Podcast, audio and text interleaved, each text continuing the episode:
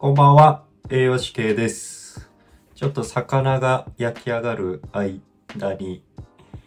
ちょっと昨日の社会福祉学の復習をしていこうと思います。えー昨日社会福祉の、えー講義は初めてだったんですけど、まあ、ソーシャルワーカーさんがどんな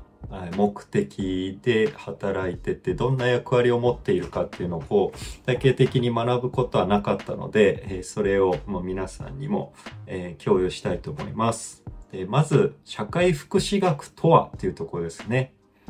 え社会福祉とは人々が抱える様々な生活の生活問題の中で社会的支援が必要な問題を対象としその問題の解決に向けた社会資源の確保具体的な改善計画や運営組織などの方策やその意味付けを含んだ社会福祉政策と問題を抱えた個人や家族への個別具体的な働きかけや地域社会への開発的働きかけを行う社会福祉実践の総体ということで、えーまあ社会福祉の、まあ、福っていうのも、まあ、幸せの福、まあ、幸せっていう意味を含んでて福祉の死も幸せっていう、うんまあ意味を含んでるということで福祉学というところで、まあ、個別社会の、まあ、全体を見て、え幸せを実現するためにはどうしたらいいのかっていうのを、え追求する学問ということでいやすごいなというところですね。はい。でまあ日本における社会福祉の現代的課題例ということで貧困であったり社会的孤立、まあ、暴力ジェンダー、えメンタルヘルス災害などですね。こういうところが上がってきますよというとこでした。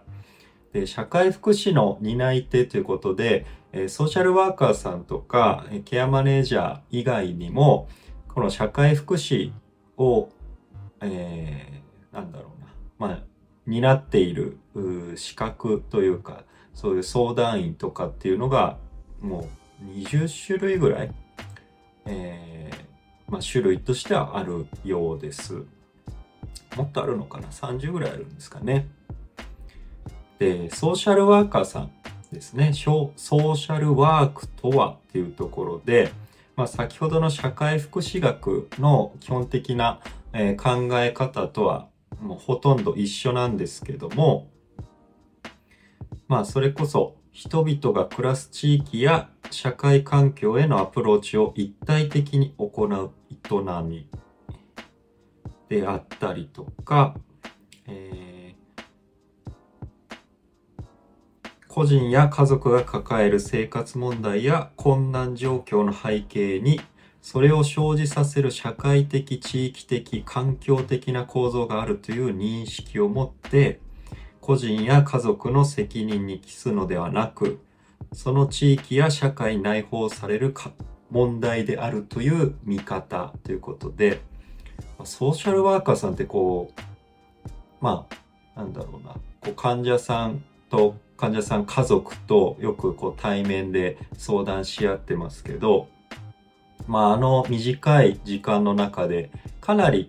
その方の生活背景を、えーまあ把握してでこう社会資源とかまあそういうところとつなぎ合わせてでしかも多職種で解決できそうなところも全て考慮して、えーまあ、その方の、まあ、幸せ幸福を実現させるためにはどうしたらいいかっていうのを考える職業ということで、えーいやこう改めて、えー学ぶと素晴らしい仕事だなと、えー感じました。ということでまあどの職種もそうですけどまずは、えー人としての尊厳を大事にしてその方の、えーまあ幸福、まあ、QOL 向上 ADL 向上にはどういうふうにアプローチをしていくかっていうのをやっぱり社会資源で多職種の専門性を持ってソーシャルワーカーさんとですね